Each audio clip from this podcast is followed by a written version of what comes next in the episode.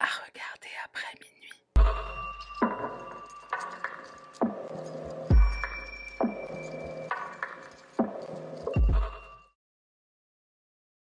Salutations, moi c'est Sarah. Je l'écris parce que souvent on écrit Sarah avec un H à la fin, pas de H, euh, un H euh, un peu où il faut pas. Donc moi c'est Sarah, bienvenue sur une chaîne qui est en train de changer de nom. Je sais pas si ça va changer d'ici euh, tu vas regarder cette vidéo. Tout d'abord, je tiens à remercier Marie Sushi qui m'a parlé de cette affaire. Elle l'a nommée l'affaire Wolf Creek. En fait, c'est le nom d'un film qui a été adapté de, ces faits divers. J'ai quand même mis le nom Wolf Creek entre parenthèses pour signaler à cette personne qui m'a fait la suggestion que c'est que c'est l'affaire en question, mais il faut savoir que en réalité, cette affaire porte le nom du backpacker killer ou en français le tueur de routard. Donc c'est parti, on y va. On commence cette affaire avec Paul Onions, un jeune britannique de 23 ans, fraîchement sorti de la Navy, il commence à travailler comme mécanicien de système de climatisation dans la ville de Birmingham où il réside. En janvier 1990, Paul se rend à Sydney en Australie pour profiter de quelques semaines de vacances. L'Australie est un pays plutôt sûr, en tout cas considéré comme tel à l'époque. Paul y fera régulièrement de l'autostop à la fois pour économiser de l'argent et rencontrer la population locale. Le 25 janvier, alors qu'il se trouve devant un magasin, il croise un homme brun à moustache, Yvan Milat. Yvan remarque que Paul a un sac à dos de voyage. Il se présente à lui disant qu'il s'appelle Bill et il lui offre de l'avancer sur son trajet. Paul se sent plutôt en sécurité, il accepte cette offre généreuse et monte à bord de la Toyota de ce fameux Bill. En chemin, ils se mettent à discuter, mais Paul commence à se sentir mal à l'aise. L'ambiance devient très vite bizarre, Yvan commence à tenir un discours raciste et de manière plutôt agressive. On dirait qu'il a du mal à tenir en place, il gesticule dans son siège, il regarde dans son rétroviseur toutes les deux secondes. Au départ, Paul se dit bon, c'est rien, il est déjà gentil de me proposer de me déposer, je vais pas en plus me plaindre. Arrivé près de la forêt de Belanglo, Yvan a soudain envie d'écouter de la musique. Mais là, il dit à Paul qu'il doit s'arrêter deux minutes pour récupérer des cassettes qui se trouvent sous son siège, donc sous le siège conducteur. Le malaise de Paul ne fait que grandir, tout de suite il trouve ça très louche. Yvan sort de la voiture, il fouille sous son siège, et là il sort un pistolet et le pointe vers Paul. Il sort aussi une corde qu'il pose sur son siège. Paul dira plus tard que la corde lui a fait beaucoup plus peur que le pistolet lui-même. Pris de panique, il détache rapidement sa ceinture et court aussi vite qu'il le peut. Yvan va tirer un premier coup dans sa direction, mais par chance, il ne le touche pas. Une chose qui contribuera à sauver la vie de Paul, c'est son expérience dans la Navy, où on lui a appris que si quelqu'un lui tire dessus, il faut courir en zigzag pour que le tireur ait du mal à viser et atteindre sa cible. Paul court donc sur la route en zigzag, il essaye d'arrêter les voitures qui passent, personne ne s'arrête, Yvan s'approche et là, Paul se dit la prochaine voiture, quitte à lui passer sous les roues, je me mets devant et je l'oblige à s'arrêter. Plutôt mourir renversé par une voiture que mourir des mains de ce dégénéré. Une autre voiture s'approche enfin et pour ne pas écraser Paul, la jeune femme s'arrête. Paul monte de force dans la voiture alors qu'elle lui dit qu'elle a des enfants à bord, elle est presque tout aussi paniquée que lui, il monte quand même et la supplie de faire demi-tour et de partir. Elle s'exécute, Paul lui raconte ce qu'il s'est passé et la jeune femme l'emmène au commissariat le plus proche. Paul va déposer plainte et donner une description physique de son agresseur. La police n'a aucun suspect en tête ou aucune personne correspondant dans leur base de données. Paul repart bredouille il rentre en Angleterre, traumatisé par ce qu'il a vécu, sans retour de la police qui va plus ou moins classer l'affaire. Avance rapide au 19 septembre 1992, soit environ deux ans et demi plus tard, dans la forêt de Belanglo, un groupe de personnes qui étaient en course d'orientation découvre le corps d'une femme allongée sur le ventre, face vers le sol. Elle est recouverte de brindilles et de feuilles. La police intervient et trouvera le lendemain, le 20 septembre, un deuxième corps situé environ à 20 mètres du premier. Il s'agit de deux routardes, Caroline Clark et Joanne Walters. Tout comme Paul, Joanne et Caroline, deux jeunes femmes d'origine britannique, toutes les deux 22 ans, étaient en voyage en Australie où elles se sont rencontrées et sont très vite devenues amies. Puis elles ont décidé de faire un bout de chemin ensemble en voyageant par autostop pour visiter le sud du pays et chercher Aujourd'hui encore, il y a beaucoup de jeunes qui se rendent en Australie avec un visa vacances-travail, souvent à la recherche de petits boulots dans des fermes ou faire la cueillette des fruits, etc. À l'époque, comme je le disais, l'Australie est un pays plutôt sûr, des campagnes de publicité font même la promotion du tourisme avec cet argument de force, ce qui encourage beaucoup de jeunes à s'y rendre et voyager à bas prix bus, en achetant une voiture d'occasion ou en faisant de l'autostop. Caroline et Joanne sont vues pour la dernière fois le 18 avril 1992 dans leur auberge de jeunesse dans le quartier de King's Cross à Sydney. À ne pas confondre avec King's Cross à Londres, bien sûr. L'autopsie des corps des jeunes femmes révélera qu'il s'agit d'un double homicide. Joanne a été poignardée à 14 reprises, quatre fois dans la poitrine, une fois dans le cou et neuf dans le dos. Un des coups reçus dans le dos avait apparemment pour but de la paralyser, puisqu'il a en effet sectionné sa colonne vertébrale. Caroline, quant à elle, a reçu 10 balles dans la tête, ce qui a amené la police à croire qu'elle aurait servi de cible d'entraînement au tueur. Cette information va choquer la population locale, non seulement parce que l'Australie est réputée sans danger, mais aussi parce qu'elle témoigne du niveau de cruauté de l'auteur de ce meurtre qui a torturé et s'est amusé avec ses victimes avant de mettre fin à leur vie. La police a souhaité mettre fin à la rumeur qui a rapidement commencé à circuler juste après la découverte des deux jeunes femmes, rumeur selon laquelle il s'agissait d'un tueur en série. La police avait en effet fouillé les alentours dans la forêt, mais aucun autre corps n'avait été trouvé. Autre élément qui pousse la police à penser qu'il ne s'agit pas d'un tueur en série, c'est le fait qu'ils sont persuadés qu'il y a deux tueurs. Tout simplement parce que les victimes n'ont pas les mêmes blessures, hormis celles dans le dos qui avaient pour but de paralyser, D'ailleurs, les enquêteurs diront à ce propos qu'il est possible que les colonnes vertébrales des deux victimes aient été sectionnées plusieurs heures avant leur mort, voire un jour ou deux avant. Mais elles ne sont pas mortes des mêmes blessures. Un profil du ou des tueurs est établi, on pense qu'il connaît très bien la région, donc le tueur sait que c'est une forêt très peu fréquentée, qu'il n'y a généralement personne à des kilomètres à la ronde. L'exécution de ces meurtres laisse croire qu'il s'agit d'un ouvrier, il s'y connaît en armes à feu, ou en tout cas au moins l'un d'entre eux. Il y a sûrement un des tueurs qui est dominant puisqu'un des meurtres a l'air plus violent et mieux maîtrisé. Environ un an plus tard, le 5 octobre 1993, un homme est dans la forêt de Belanglo à la recherche de morceaux de bois pour sa cheminée.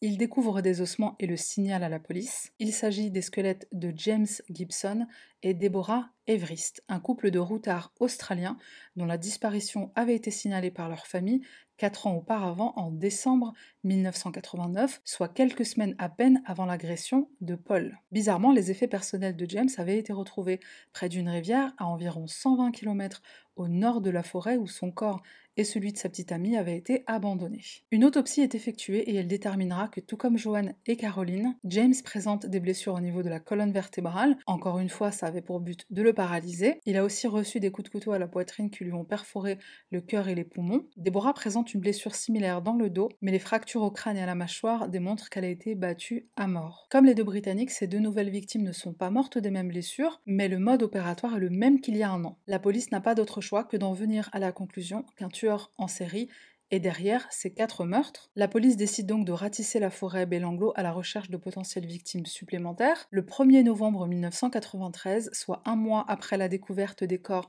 de James et Deborah, trois autres corps seront retrouvés à environ 1 km, ce qui fera un total de 7 victimes. D'abord le corps de Simone Schmidl, une routarde allemande qui avait été vue pour la dernière fois le 20 janvier 1991 à Sydney. Simone avait décidé de faire du stop entre Sydney et Melbourne pour rendre visite à sa mère qui allait la rejoindre là-bas. Elle se sentait, comme les autres victimes, en sécurité dans ce pays où la population locale était très accueillante et chaleureuse. Elle savait que beaucoup faisaient de l'autostop et notamment avec des chauffeurs poids lourds. Son père ne voulait pas qu'elle voyage seule et encore moins en autostop, mais Simone était une vraie aventurière qui avait l'habitude de voyager. Elle s'est rendue sur l'autoroute Hume, je pense qu'on dit Hume en français, un endroit où beaucoup de personnes font de l'autostop. Et la raison pour laquelle elle a préféré une voiture plutôt qu'un poids lourd, selon son père, c'est tout simplement parce qu'elle voulait arriver plus vite à Melbourne. Son autopsie révèle qu'elle aussi a eu la colonne vertébrale sectionnée. Elle a également reçu plusieurs coups de couteau, notamment dans la poitrine. Des vêtements seront retrouvés près de son corps, mais ils ne lui appartiennent pas. Il s'agit des vêtements d'Anya Abshid, dont le corps décapité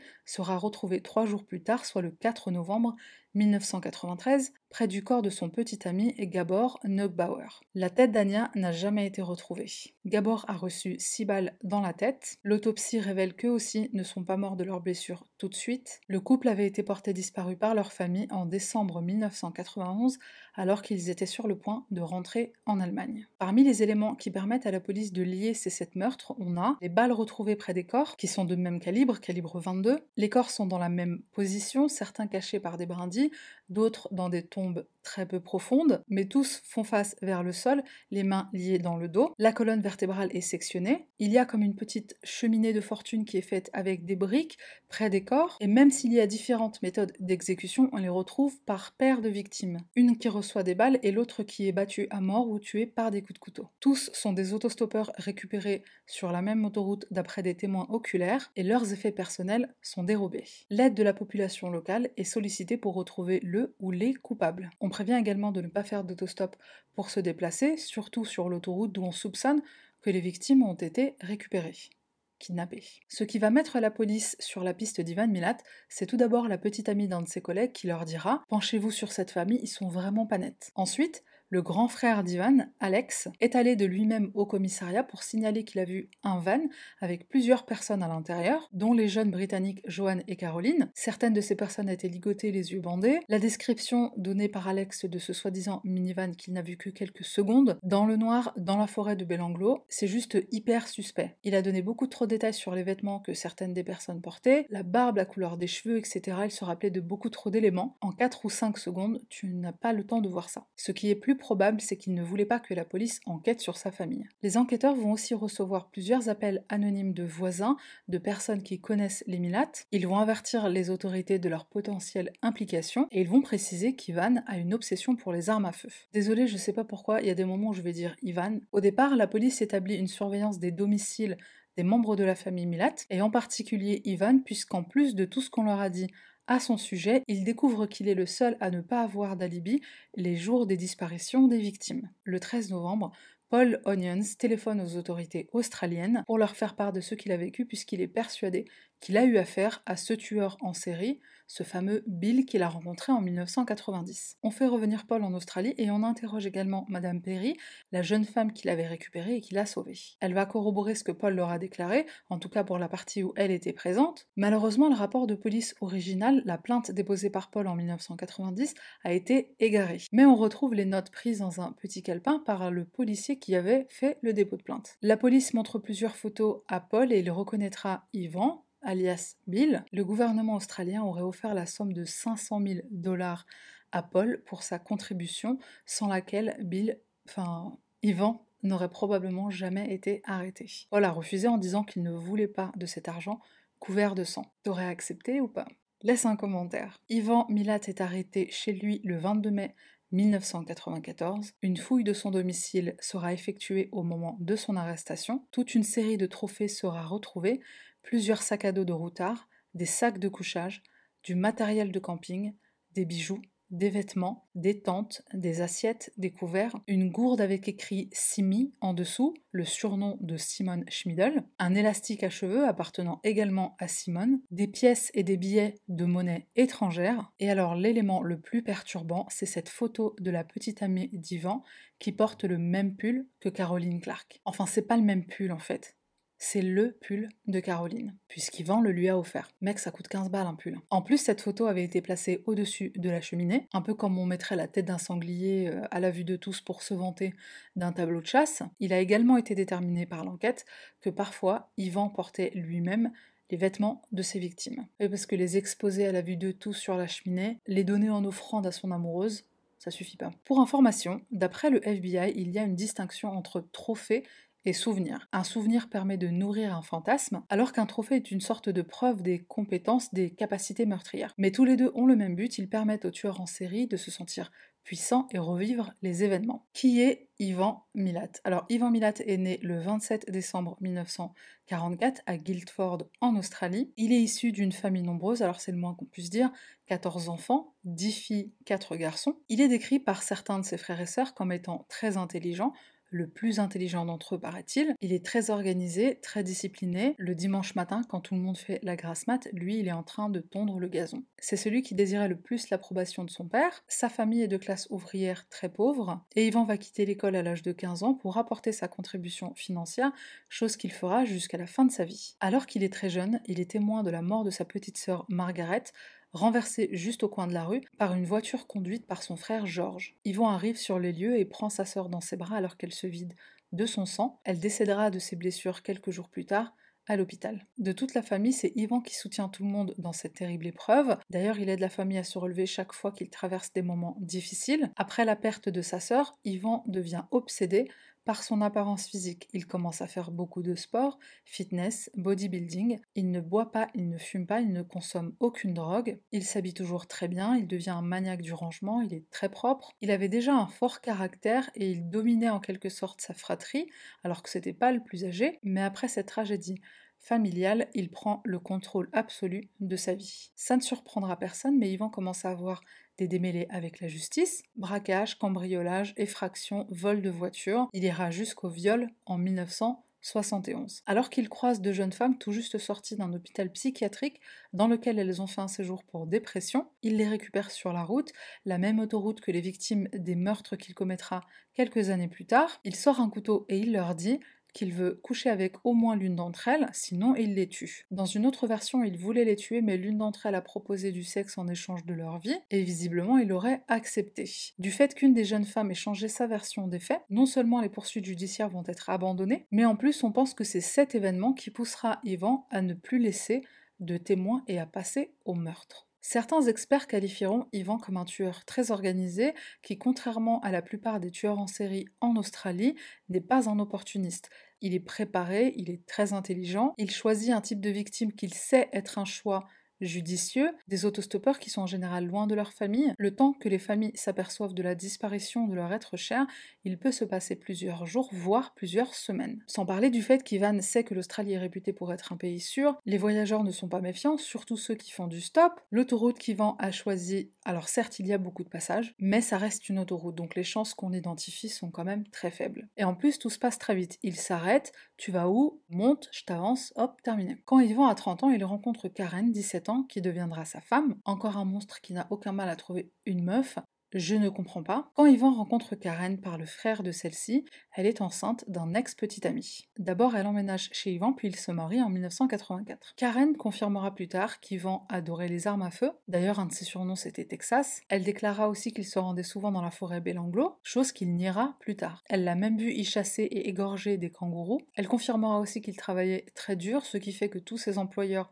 ne disait que du bien de lui. Au boulot, il a très peu d'amis, c'est plutôt un solitaire, mais il est quand même apprécié. Le couple commence à avoir des problèmes, Yvan fait preuve de violence, il est très jaloux, extrêmement possessif, il contrôle les moindres faits et gestes de Karen, à tel point qu'elle finit par demander le divorce en juillet 1989. Les premiers meurtres, décembre 1989. Pour se venger et lui faire payer son départ, le fait qu'elle l'ait quitté, Yvan va brûler la maison des parents de Karen. La police, en étudiant cette affaire, conclura plus tard que dès qu'Yvan subit un traumatisme, et particulièrement avec une femme, ça le pousse à agir, ça déclenche ses pulsions et certaines meurtrières. La mort de sa sœur, le divorce avec Karen, et plus tard une autre rupture amoureuse qu'il vivra très mal. D'ailleurs, on soupçonne même qu'il est l'auteur du viol de deux autostoppeuses d'origine asiatique. Elles ont reconnu sur les photos, mais faute de preuves, il n'a pas été arrêté. Et ça se serait passé alors qu'il était en froid avec Karen. Alors lui, il est triste, il tue. Il y en a, il bouffe. Lui, il tue des autostoppeurs. Plus tard, Ivan aura une relation avec une jeune femme d'origine indienne. Lui qui est raciste, il est le premier à être surpris d'être tombé amoureux de cette jeune femme. Et bizarrement, avec elle, il n'était pas violent, le couple s'entendait plutôt bien hormis le fait que lui aimait les westerns et elle, elle préférait Star Trek. Donc d'un côté, on a Ivan qui aime être sous contrôle dans le bon sens du terme, qui travaille dur et dont les employeurs et les collègues ne disent que du bien. Il est très présent pour sa famille, du moins ses frères et sœurs et ses parents. Et de l'autre côté, on a Ivan qui vit très mal ses séparations amoureuses, ses épreuves familiales difficiles et qui montre donc un côté très violent, que ce soit à travers ses démêlés avec la justice pendant son adolescence ou bien à travers les meurtres plus tard quand il sera adulte. Le procès d'Ivan Milat pour les meurtres de Caroline, Joanne, James, Deborah, Simone, Gabor et Anya, ainsi que pour tentative de meurtre sur la personne de Paul, commence le 26 mars 1996. Le 27 juillet, il est déclaré coupable et condamné à la prison à vie sans possibilité de libération conditionnelle. Il fera appel de cette sentence, mais chaque fois ce sera refusé. Il ira même jusqu'à se couper le petit doigt avec un couteau en plastique. En plastique, je te dis même pas le niveau de détermination. Petit doigt qu'il voulait envoyer au juge pour le convaincre d'accepter sa demande d'appel. Il aurait même avalé des lames de rasoir, des sortes de palais détergents pour les toilettes, tout pour attirer l'attention. Quelques années plus tard, il commence une grève de la faim. Alors ça, c'est même devenu une habitude, toujours liée aux demandes d'appel qui sont continuellement refusé, mais la dernière grève de la faim, c'était un caprice différent. Il voulait une PlayStation dans sa cellule, pour entraîner son esprit, qu'il a dit. Il a perdu 25 kilos sur cette dernière grève de la faim quand même, pour la PlayStation quoi. Ah, il était déter. Le directeur de la prison a refusé, bien entendu. Il a dit, il faudra me passer sur le corps avant qu'un détenu obtienne une PlayStation. Et surtout, l'un des tueurs en série les pires que l'Australie ait connu. Au passage, je précise qu'en France, en tout cas dans certaines prisons, tu peux avoir une Xbox ou une PlayStation 2. Une PlayStation 2, faut pas abuser non plus. Alors bien sûr, le détenu l'achète avec son propre argent, mais c'est possible. En même temps, il y a quelques décennies, on n'imaginait pas les prisonniers avec une télévision dans leur cellule. Donc PlayStation, ça me surprend pas. Bientôt, je pense que ce sera les portables qui seront autorisés. Les prisons françaises, c'est le Club Med. Yvan Milat mourra d'un cancer de l'œsophage et de l'estomac le 27 octobre 2019 à l'âge de 74 ans. Dans des interviews qui seront données par certains membres de la famille Milat, des révélations étonnantes vont être faites. Et ça va permettre de un peu mieux comprendre le personnage. Déjà, il faut savoir que toute la famille le soutient face à ses accusations pour meurtre, sauf Boris. Boris, un de ses frères, est le seul à le condamner publiquement pour lui, les preuves sont tellement accablantes, sa culpabilité ne fait pas l'ombre d'un doute. Il affirme que le reste de sa famille le soutient simplement par amour pour lui, chose qu'il ne comprend pas puisqu'ils ont tous des enfants, et il a du mal à concevoir qu'aucun d'entre eux ne fasse preuve d'empathie tout d'abord envers les victimes et aussi envers leurs familles et leurs amis qui vivent cette perte. Il déclarera aussi qu'il considère Ivan comme mort depuis longtemps, il ne lui rend pas visite en prison et à la mort d'Ivan, il dira qu'il est soulagé. Pendant cette interview qu'il donne, il est très ému quand la journaliste évoque les détails du meurtre, il pense aux victimes, à ce qu'elles ont vécu et surtout à leurs familles qui n'ont jamais obtenu de confession de pourquoi pourquoi il s'est passé ce qu'il s'est passé. Yvan a publiquement clamé son innocence jusqu'à sa mort. D'ailleurs, toutes les lettres qu'il écrira de prison, il les signera Yvan l'innocent. Dans l'une d'entre elles, il écrit même Si je meurs demain, je perds la possibilité d'établir mon innocence. Sauf que sur son lit de mort, il a admis à sa mère qui elle aussi le défendait en disant bah je faisais la lessive, s'il y avait eu du sang quelque part, je l'aurais vu. Donc il admet qu'il a bien tué les routards, les autostoppeurs, et il dit même que Shirley l'a aidé à se débarrasser de certaines armes. D'ailleurs, je pense que c'est elle qui a fait la lessive ces jours-là. Une des belles-sœurs d'Ivan, l'ex-femme de son frère Wally, révélera pendant une interview qu'elle en a très honte, mais elle a eu une aventure avec Ivan qui a duré quelques années. Elle avait d'abord rencontré ses frères, et à cette époque, Ivan était en prison. Quand il est sorti et qu'il a rencontré Maureen, il lui a dit qu'il avait tué quelqu'un, ce qu'elle n'a pas cru, et malgré le fait qu'elle ait épousé Wally, elle est tombée sous le charme de son beau-frère, qu'elle décrit comme attentionné, beau gosse et très musclé. Je ne sais pas qui a fait cette autre révélation, mais il se trouve qu'Ivan a eu une aventure avec une autre de ses belles-sœurs, la femme de Boris enfin ex-femme de Boris. Sauf que dans ce cas-là, Marilyn va tomber enceinte d'Ivan et elle aura une fille, Boris l'élèvera comme son propre enfant. Marilyn, ex-femme de Boris, aura entretenu cette relation avec Ivan pendant à peu près 11 ans et elle ira même le voir en prison. Encore une fois, Ivan le gentil avec ses dames quand ça l'arrange et Ivan le traître avec ses propres frères quand ça l'arrange aussi. Ce dernier secret de famille reste à mon sens le plus troublant. Je te donne un petit indice. Ivan, au moment de son arrestation, habitait avec un de ses frères, Richard, et une de ses sœurs, Shirley, dont il était très proche. Sur le bitume, devant la maison dans laquelle les trois habitaient, Yvan et Shirley avaient gravé leurs initiales, S et I, et certains membres de la famille ont dit qu'ils avaient une relation incestueuse. Un de ses frères dira même qu'il le fasse avec Shirley ou avec une jeune femme qui habite au bout de la rue, quelle est la différence? T'avais trouvé l'indice ou pas? Bah, bah, bah, bah, vous sortez du même ventre en fait. Euh, elle, est là la différence, quoi, non? Tu comprends maintenant pourquoi il y a plein de gens qui ont appelé la police pour leur dire allez voir chez les Milates, il se passe des trucs pas nets chez eux. Il me semble que ce même frère qui a fait cette déclaration dégoûtante, euh, bah c'est lui. Was he a violent man? No. Never. Never violent me. I don't think any of the brothers are violent. A few moments later. The day Mrs. Carolyn Malat gave evidence, there was much tension in the courtroom and some release out on the streets. Mr. William Malat faces a charge of assault as a result of this incident.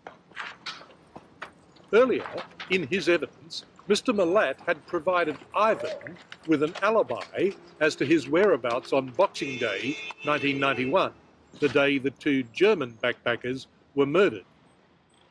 Bon, la meilleure, ça reste quand même celle-ci. Ce frère-là, cet autre frère, quand le journaliste lui demande qu'en est-il de toutes ces preuves accablantes, il répond c'est circonstanciel, euh, voire dire. Alors je crois qu'il sait même pas ce que ça veut dire. Le sang de Caroline Clark a été retrouvé sur une corde au domicile d'Ivan lors de la perquisition, donc ça la police ne l'a quand même pas inventé. Et c'est une preuve parmi tant d'autres. Le pire, c'est que la police est persuadée qu'Ivan est l'auteur d'autres meurtres non élucidés, d'autres viols aussi non élucidés, ou sans preuve pour le faire condamner. Et le dernier élément, le plus perturbant, c'est que certains enquêteurs et certains membres de famille des victimes sont persuadés qu'il y a un autre tueur. Et notamment le père de Gabor, qui dira plus tard que son fils était costaud. Il a du mal à imaginer qu'Ivan puisse le neutraliser seul. Après, il avait quand même une arme à feu, voire plusieurs, mais c'est vrai que le juge lui-même dit qu'il y a un autre tueur, mais il n'y a pas de preuves. D'autres éléments mettront en lumière le fait que d'autres frères Milat aient pu être impliqués. Cet amour pour les armes à feu, ils le partageaient tous. Ils avaient une petite propriété dans la forêt Belanglo où ils allaient parfois faire du camping, chasser et s'entraîner au tir. Les exécutions, elles sont faites de manière différente. Et on sent que dans un mode opératoire, il y a plus d'assurance et plus d'agressivité. Il y a aussi la violence des autres frères dont tout le monde est témoin. Et lui, là, lui, on dirait il est calme comme ça. Mais ça se voit à l'intérieur, il est en train de bouillir et il a qu'une envie, c'est de fumer ce pauvre journaliste. Tu crois qu'on est des imbéciles qui lui dit si on avait tué ces gens, on n'aurait pas laissé les preuves à côté des corps, on les aurait jetés à la rivière. Bah c'est ce qu'ils ont fait pour James, enfin c'est ce qui a été fait pour James. Je rappelle, ces affaires avaient été retrouvées au bord d'une rivière à 120 km. C'est vrai que vous avez dit couper le corps d'une femme, c'est aussi facile que couper un morceau de pain? Non, j'ai jamais dit ça. Vous avez dit à un collègue, avant qu'on trouve les corps de Gabor et Anya, ils n'ont pas trouvé tous les corps, il y a encore deux Allemands. Non, j'ai jamais dit ça. Pourquoi avez-vous accepté de faire cette interview? J'ai pas envie de dire pourquoi. Ok. La seule personne qui m'a fait de la peine dans cette histoire, sans compter les victimes et leurs familles bien sûr, c'est Boris. Il a subi avec cette famille de détraqués. Meskin, c'est le seul qui est normal, trahi par son propre frère, sa femme. Il doit vivre avec ce nom maudit qui est synonyme d'un des pires tueurs en série en Australie, et il est hanté par ce que ces pauvres victimes ont vécu et ce que leur famille continue de vivre. Ce dernier chapitre concerne le petit-neveu d'Ivan, Matthew Milat, copycat de son grand-oncle. En 2010, Matthew et son ami Cohen kidnappent un ami, un camarade de classe, il me semble, David Octerloni. Les trois jeunes hommes ont 17-18 ans au moment des faits, donc Matthew et Cohen vont emmener David dans la forêt Belanglo le jour de son anniversaire. Je précise, il s'appelle bien Cohen, c'est pas son nom de famille, hein, c'est son prénom. Cohen enregistre en audio sur son téléphone ce qu'il va se passer. Au procès d'ailleurs, on entendra cet enregistrement dans lequel David supplie qu'on lui laisse la vie sauve. Matthew l'insulte, il le menace, ensuite il se saisit d'une hache à double tranchant et le frappe la tête. Matthew est condamné à 43 ans pour le meurtre de David et Cohen sera condamné à 32 ans. Matthew aurait dit à ses amis le lendemain Les meurtres, c'est ça qu'on fait chez nous, les Milates.